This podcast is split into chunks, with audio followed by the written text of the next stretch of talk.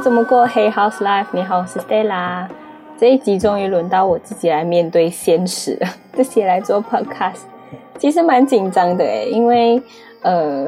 就是彼得可能会有经电台的经验，所以比较得心应手一点。然后第一集的时候，Ken 在录制的时候也跟大家说，一个人聊天好像有点。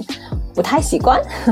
所以上一集不知道，呃，不是，应该是上两集，不知道大家有没有持续追踪我们这一次这样子挑战个人 podcast 的方式，所以大家不知道还习惯吗？其实我们也蛮想听听众的回馈的，所以如果大家有想要跟我们讲的啊，或者是有想要给我们的建议的话，欢迎拜托赶快留言给我们知道，因为其实我们每一则留言还有私讯都会看，只是可能不是用文字回复，我们可能会用影片的方式来回复你，或者是在我们的声音 podcast 里面回复你。所以呀，你问完问题或者是那个留言留完的时候，要记得都要追踪我们的。Podcast 这样子才会可能听到我们回复你哟。所以呢，我们每一次录完 Podcast 的时候啊，都会。检讨还有学习，因为很多人可能会觉得 podcast 只是在聊天而已，很简单，但其实后面还有很多细节的。就比如说，我们可能会去学习一些比较厉害的 podcaster 啊，他们的风格啊、咬字啊、主题啊，或者是一些录音品质之类的，就还有很多很多的学习空间。所以也希望大家可以看到我们的进步这样子咯，因为我们是真的用心在为大家做节目，所以是用心的背后是就希望有干爹来认养我们。所以说到声音的部分啊，我是觉得自己带有一点台湾腔的华语或者是中文，好像会比较好听一点。然后我自己是这样觉得啦，我不确定其他人那。可是人家不是常常都有讲台湾讲台湾女生讲话比较嗲一点，所以可能会比较好听一点。虽然有时候这个嗲不一定是称赞啦，但是不管怎么样，我觉得。可能讲话比较标准，或者是声调比较高一点点，所以录音或者是录制的时候听起来会比较好听。所以其实我有加一点点小挑战给我自己，就是希望接下来这一集是我稍微用一下台湾腔，看看会不会真的有比较好听一点。如果不习惯的话，可能大家在。见谅一下，可其实我也不太确定我可可不可以挑战一整集都用台湾腔因为毕竟我现在人在沙巴，人在马来西亚，是所以有时候讲话还是会关心的，会看对象。我一直都预设我自己的对象听众对象是马来西亚人，所以我就会觉得呃很难调整回来。但我试试，OK。然后每一次啊，只要我们看到 Podcast 的平台数据的时候，就会非常的纳闷，因为呢，我们的阳刚气息很重。怎么说嘞？因为我们的男生听众真的比较多。然后我就我们开会的时候就会在想，可能因为我们两个男生的主持的气场很强大，然后是我这个弱女子，或者是我们刚刚进入呃刚刚加入我们的新家的这一个。呃，气场还没有发挥出来，所以还没有吸引到我们的女粉丝。所以不知道这一次我挑战这样子的一个个人 podcast 后，会不会可以有效的帮助我们提升女粉丝？所以因为我是女生嘛，所以呃聊的话题呃聊的话题可能会有一点点女性化。那可能男粉丝们、男听众们听了之后，也可能可以用另外的角度来了解一下你身边这些女性朋友到底是在想什么的。毕竟他们都讲，其实男生跟女生的想法或者是思考方向是有一点点的不一样的。那有时候在跟 Peter 还有跟呃 Ken 聊的时候，都会觉得，哎，他们的想法。跟他们的方向其实比较粗略一点点，所以我这一次又紧张又有一点期待的原因，就是因为其实个人的 podcast 啊，比较有办法可以展现自己个人的风格。那今天要聊的话题可能也比较偏女性一点点，所以希望男生男听众们不要跑掉，也不要不尖。但是我希望更多的女生可以来听听我们这样子不一样的声音跟不一样的意见来讨论一样的论点哦。那今天我们要聊什么？嗯，不知道前段时间这个很出名的三十而已啊，大家有没有去看？嗯，里面其实有人这样子说，就是看三十而已很有感觉的人，是因为自己有类似的经历，就是会有经过这样子的社会历练，你才会有呃感受得到他的这样子的感觉，然后你就会觉得呃心有戚戚焉，应该是这样讲。所以故事里面其实有三个女生嘛，所以是有顾佳跟王曼妮哈，另外一个叫我忘记了。但我我会记得这两个女主角的名字的原因，是因为呃，我觉得我自己的个性有一点点像顾佳，就是关于比较独立女性的这一块。然后可是我在回来沙巴之前，你看，我觉得我又回来马来西亚强了哦。啊，算了啦，反正嗯，希望就是还是有好的品质啦。然后周回去就是回来沙巴之前，我在台湾的生活其实比较像，我觉得非常的像王曼妮。然后我那个时候都会叫自己也是北漂族，原因是因为北漂族是一开始是指北京嘛。那因为我大学时期其实是不是在台北读书的，那我后来在台北工作的时候，它有一个北，所以我都会叫自己北漂族。然后那个时候也是跟剧里面这个王曼妮一样，就是会有呃租金啊、租屋啊、通勤，就是可能去做工的这个距离呀，所有的这些东西都是哇层层包围着你的生活，你会觉得好像有点无奈。然后是不是觉得要离开这样子的环境，或者是是不是呃感觉失败的时候没有归属感、没有意义或者是什么？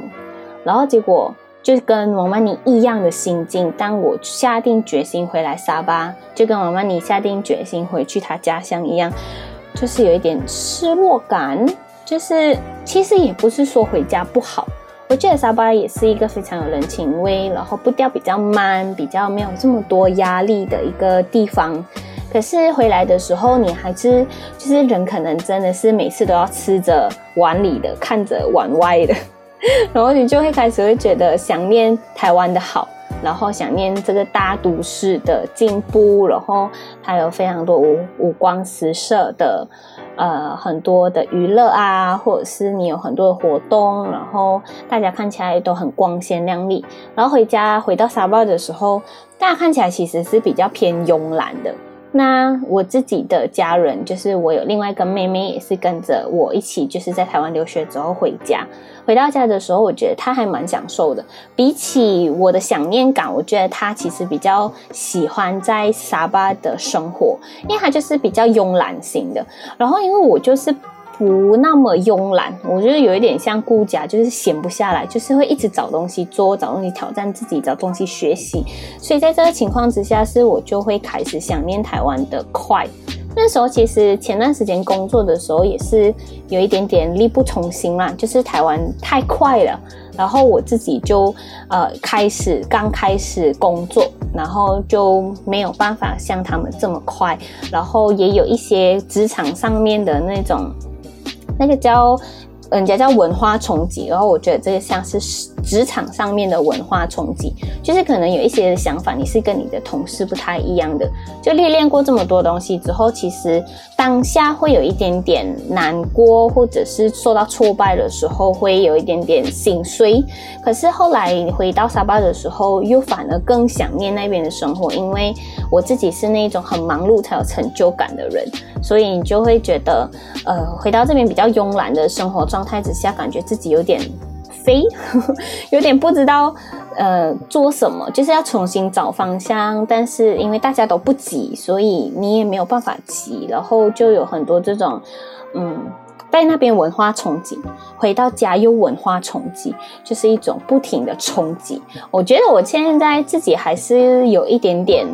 呃。还没有摸索到自己长大以后应该是什么样子的自己。我觉得我是一个蛮神奇的人，我每次都会去醒思自己到底是一个怎么样的人，我的内心状态如何，我有什么不开心的，我自己讨厌什么，我自己喜欢什么，或者是我自己到底是怎么样看自己的，很多这种问题，我在晚上夜深人静的时候都会自己在思考。不知道听众会不会有这样子的习惯？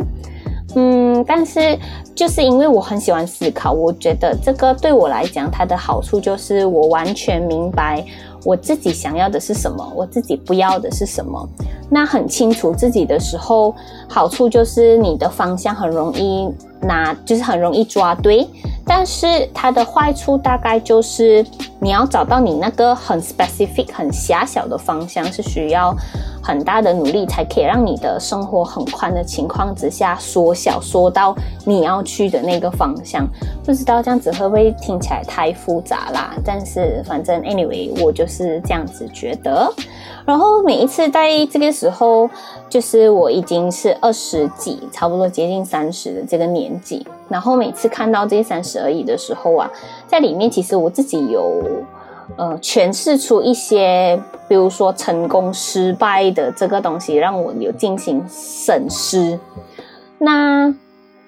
比如说每一次人家都说三十而立嘛。所以我觉得这个电连续剧的那个剧名应该是从这里延伸出来的，就是人家都觉得应该是说三十而立，这个听起来就是一个呃减呃验收你之前。曾经完成过、成就过的一些事情，在三十岁的时候来去检查你前面的这三十年到底是成功，或者是所谓大家定义的失败，或者是好与坏，所以叫三十而立。所以等于三十的时候，你必须要呃成熟了，你必须要有担当，或者是你必须要呃有一定的一些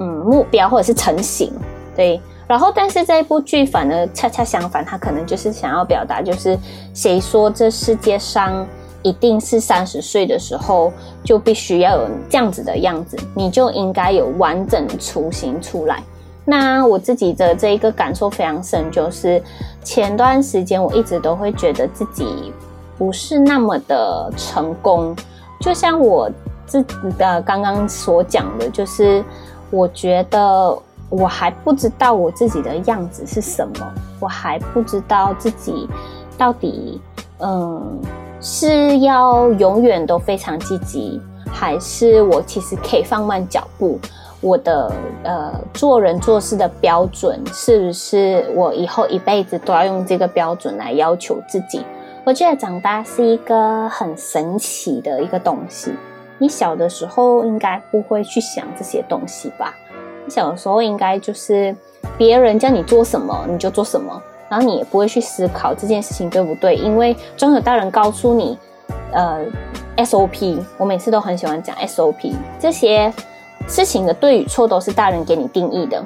然后他们说的对，你就会把它留在你的脑海里面，你做这样子的事情就是对的。然后他们说的失败是怎么样的样子，你就知道你不小心到那个样子的时候，你就是失败了。所以这个三十而已的这一个感觉，就是让我觉得我之前的我啊，还是传统定义上面的那一个成功与失败在框架我自己。我觉得我现在。快三十，但其实也好几年了。反正就是二十尾端，然后我就觉得自己其实，我给我自己的目标应该要在还没有三十的时候买车买房啊。然后，因为我从小其实成绩比别人稍微优秀一点点。然后你说我是很努力的人，我倒也觉得还好。只是那一个成就感会惯性的在我生命里面，会觉得我必须要很努力的让自己比别人优秀。然后别人的呃，别人的标准，我应该要比他们更近一阶，那才是我的基本标准。每次都有这样子要求自己的心态，当然大人们会觉得这样子的心态是上进心啦。但是某个程度上面，如果这样子的心态拿捏不好，有点重的时候，你就会常常觉得有点挫败感，就像我现在的状态一样。当然，我的挫败感并没有病入膏肓，我觉得我自己其实还有很好的控制，只是有时候会觉得。嗯，成功与失败这件事情一直都在兜兜转转在我的生命当中。因为前段时间就一直在摸索自己，然后也尝试做了一些新的挑战，然后花了一笔钱去做呃想要完成自己的梦想，可是后来并不是那么的成功。然后之后我也呃在我自己给自己的限制当在那个年龄限制当中，也还没有达到什么买车买房这样子，那我就会觉得。哎，别人都好像在慢慢的提升呢。然后我从国外回来的时候，就并没有提升，然后还在原地打转，那是不是我出现了问题？我的 SOP 不对吗？就一直各种怀疑自己。然后看完三十而已之后，我就会觉得，其实啊，也想要带给听众们这样子的一个想法，不太确定我是不是对的啦。但是我觉得我们都需要知道，每一个人都有自己生活上面的时间表。不一定代表你在前面的时候成功，你未来的五六十年再生的日子都永远是那么的完美。那也不代表你在二十几岁的时候没有达到一般人眼中的成功，就代表你在后面的日子就会完全一直都过着这样子模式的生活。我觉得这个理念并没有很新。可是却是一直都可以提醒自己的，尤其是像我的这种人，就是我觉得我每次都很想比别人。我每次在听讲座的时候，都会很羡慕那一些说自己二十岁就已经可以买第一架车，然后二十二岁就可以买第一间房的人。我觉得我也想要向他们学习。可是当我当那个是我的目标，我没有达到的时候，我就会觉得我好像。没有那么成功，我好像没有别人那么厉害，然后我的成就感就来自于那里，然后我就是一个停不下来的人，然后当我觉得我还没有达到我成就感的时候，我就很难过，然后我就要又再多逼自己一点，但是，嗯，很多时候适时的就会有这样子的一句话出来说，嗯，在世界上其实长大之后非常多的灰色地带，你并不知道自己。这个 SOP 到底是是最棒的，那也不代表说别人的 SOP 是失败的。那就是请大家用积极的态度去面对生活里面所有的灰色地带。你可呃正正面的去想，他说这样子的灰色地带的最大的优点就是让你自己去定义自己的人生。那如果你没有好好运用这样子的灰色地带，就会让你的人生变得毫无方向，有一点像无头苍蝇。所以我觉得延续我们上几集的课题，就是人生真的是要积极的去面对，而且是用乐观的心态去面对。所有的事情在长大之后都变成有好坏两面，然后是你没有办法单独的让这件事情都是好的发生，或者是单独这件事情都是坏事，不可能，永远都会有好好的事情都会有坏的东西伴随而来，呃，坏的事情都会有好的。经验或者是教训伴随而来，所以这样子的灰色地带跟灰色的世界，大家用积极跟正向的态度去面对的话，就会把灰色变成你的无限可能。我觉得这是一个对我自己说，也同时很幸运的可以分享给我们每一个听众的一个小小的心理得着。好，就是接下来啊，就是想要讲一个很好笑的经验。我不太确定我们的听众有多少个人是有在国外打工或者是在国外留学的经验。就像我前面有跟大家聊到，我有在台湾留学的经验嘛，然后我也有在台湾工作的经验，然后我是做 full time，然后那是我正式出社会的第一份工作。然后那个时候，就像我上这一集就是前面有提到的，就是我的感觉就是。好像很多时候会有那个文化冲击，怎么样讲的文化冲击？就是可能你讲的话别人听不懂，然后之后或者是你要表达的东西是你讲不出来，然后或者是别人误会了你的意思。为什么我把这件事情放进来聊的原因，其实是因为他高中，就是我们平常留学都是大学出去嘛，他高中的时候就已经去台湾读书了，所以我觉得她是一个很勇敢的女生。然后之后，嗯。就他，我们那个时候就聊到的东西，就是他突然发了一个文，然后这个文是是写说他想念台湾，然后之后不知道大家有没有跟他一样的经验，就是跟呃用词就很容易被误会，然后我就直接留言说我有同感，原因是什么呢？原因就是因为是我我都跟他讲，我们有这种什么叫永久性创伤。为什么会创伤？原因是因为我们没有办法，就是回来的时候不管多久了之后，他好像回来，他应该回来两年的时间了吧。然后我自己回来大概是一年多，然后他应该是两年多。然后但是不管回来多久，我们的口音到底。欢的，就是已经很马来西亚话都好，所以我们有一些用词是永远都是改不过来的。就比如说，我现在觉得我讲华语会有点尴尬，或者是好像有点不太准确，因为我们在台湾都习惯讲中文。现在我在这边跟马来西亚人讲中文，好像又有点奇怪。反正就是这样子的那种很中间的感觉，不知道怎么解释。但是反正这个永久性伤害的那个伤害是什么？伤害就是我们在这边的时候，很容易被大家误会我们的用词是不好的。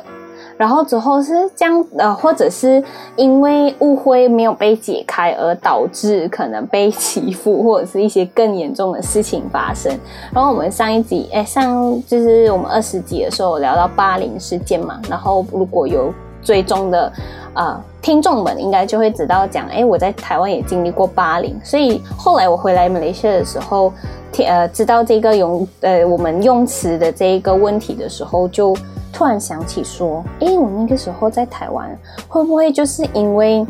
就是用词很 Malaysia，所以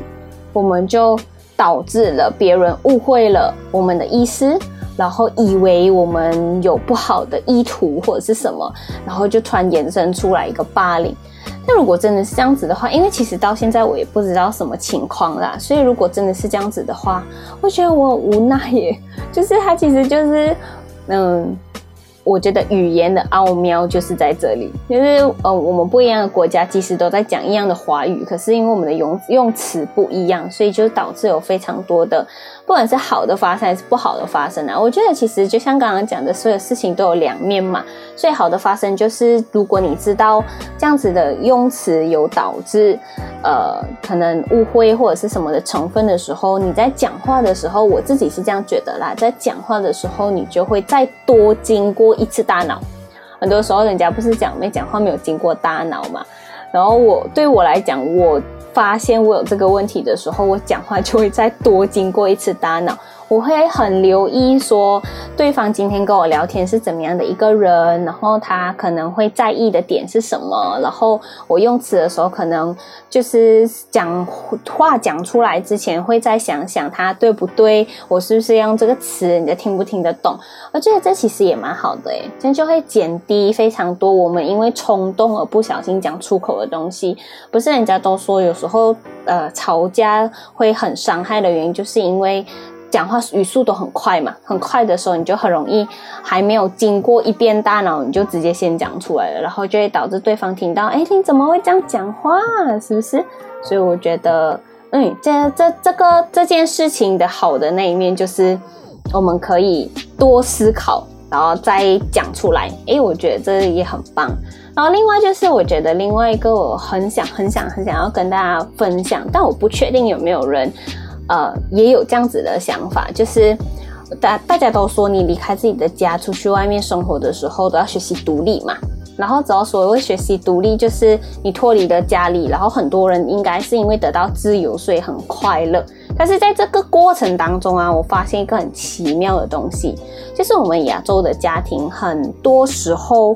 都是比较怎么说？呃，管理是呃，从小军事化管理。那我妈妈也是其中一个。我们就是会很习惯的被控制，或者是比如说像刚刚说的 SOP，什么是对，什么是错，什么是该做的，什么是不该做的，怎么样才可以代表成功？怎么样才可以？哎，怎么样做是失败不好的？所有的东西都条条列列、框框，什么东西都写好、做好、讲好了。所以那个时候从小到大的生活当中，当然并没有觉得非常的不好啦。那我也不是一个很热爱自由的人，我觉得我被管，我是一个需要被管的人，因为我觉得我比较失控。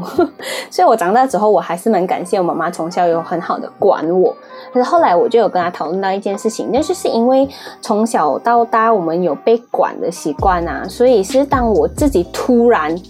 自由了。突然需要自己面对独立，然后离开家，它就是像突然一块蛋糕被切成两半，或者是一个东西被折成两半一样，是不是循序循序渐进的？它是直接来就直接断两半的时候，我会有点不知所措，就是好像少了一个人管我，我好像有点管不好自己。然后所谓的管不好自己，就是我做决定的时候有点恐慌，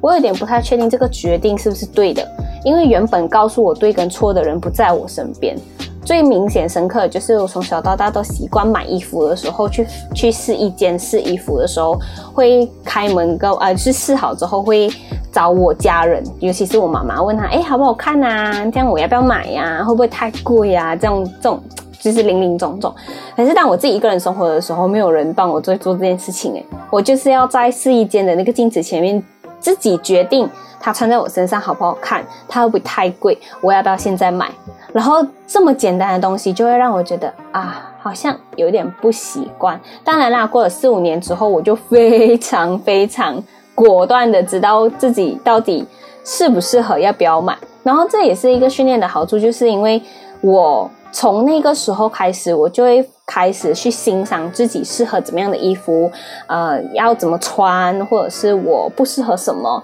所以我现在买衣服就会很快，我就会去选那种适合自己身体穿的衣服，我不会再去买那种放在衣橱要等到收了之后才穿的衣服。有啦，虽然有一两件啊，但就是真的是买来做样梦想，就是一两件，然后后来就是都是送人的啦。OK。好，反正就是后来我就觉得自己管好自己这个，除了自己做决定之后变得比较果断之外啊，还有就是，嗯，安排自己的时间，因为我从小就是怎么说嘞，呃，每一天上课下课就是有人接送嘛，然后后面我自己其实不太有补习的时间，但有时候还是会要就是要做功课啊。或者是做什么东西的时候，大人们总会告诉你：“哎，你这时候要做功课，你这时候要睡觉。”然后，呃，因为我去教会，就会知道说：“哎，教会时间到了，就会有人来载你。”然后之后，你所有的时间都已经被框框架架框好了，你知道什么时候要做什么事情。但你后来长大的时候啊，当然大人们就不会太多的限制你嘛。然后你的生活也不再是非常规律的，只有上下课，或者是只有上下班。然后那个时候，我就会开始觉得自己，尤其是像我这种可能不是固定职业，然后就是，呃，很多时候是时间表没有很固定的情况之下，一不小心就很容易养成拖延症。就是我缺乏了那种很有效管理自己生活 A B C D 的人，而我又是那种需要管理我的生活 A B C D 的人，所以我反而很神奇的是属于那种，嗯，喜欢被管的人。对，很多人不喜欢被管，但我喜欢被管。然后后来我们就这件事情，就是有时候就会找人家讨论嘛，尤其是我跟我的妈妈。那时候我们讨论完之后，就发现了一个。呃，很好玩的论点就是，未来如果有机会教育我们的下一代，或者是其他身边的朋友有时间可以让我们分享的话，我反而觉得我不会完全认同西方国家的那一种，就是什么事情都让他自由发展。因为我觉得小朋友如果没有被适当的管，就像我这样子，没有被适当的管是容易失控的。但是如果军事化管理，像我们亚洲国家从小到大都是框框架架全部列好的话，反而又好像长大之后会造成像我这样子的一些疑惑，没有办法，就是后面才要开始长大之后才要开始慢慢摸索自己要怎么样学会自己管好自己。反正我们折中的话，就会可能会变成，嗯，可能大人们其实已经预设好了一个答案，比如说我今天要送你去才艺班，当然我妈妈是希望。你是可以去学才艺班的，但是我我在跟这个小朋友提出之前，我可能就会跟他说，妈妈最近发现了一个才艺班很棒，然后它里面的内容内容是什么，然后你会想要去学吗？然后就让小朋友有一个疑问句为开头，就感觉他是自己可以做决定的，他可以选 yes or no。但是呢，这样子如果你没有下一步的话，就会变成让他自己就是自己决定，他不要就不要。诶，那我们更精华、更进阶的部分就是，其实大人们只已经决定好这个是好的，所以你应该是要去呃说服，或者是去沟通，多了这个说服沟通。管理的这个阶段，让这个还没有管理能力的小朋友，呃，可以顺利的知道，哎，原来这个事情是好的，而且这件好事是我自己决定要去做的，而就是完成这样子的一个训练，让他长大之后可以自己管理好自己。然后我觉得这个超级重要，因为我自己就是。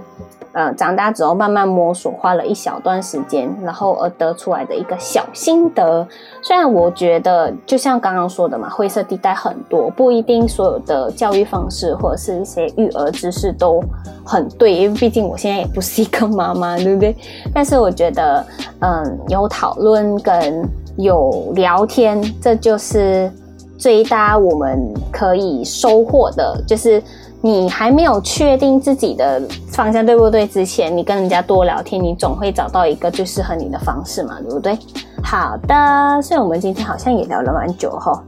所以嗯，谢谢大家。如果听到这里还在的话，真的谢谢大家，可以支持我们这一次新的挑战一个人一集的 podcast。哎，我终于录完了哎，我不是卸下来啦，我是觉得。很棒，我居然挑战成功，我觉得很好玩。我也希望未来可以多一点时间，更多一点机会。除了我们三个人很潮的版本之外，也有一些就是独立的版本，让大家很安静的来听听。呃，各自不一样的想法，而且就是有不一样的生活背景啊、性别啊、嗯、宗教信仰或者是什么出发的样子的观点，让我们可以生活好好过。所以，我们今天就暂时到这里喽。生活怎么过？Hey House Life，我是 Stella。下一集期待我们的呃新的企划也好，或者是怎么样都好。所以记得还是要留留心收听我们的生活怎么过。拜拜。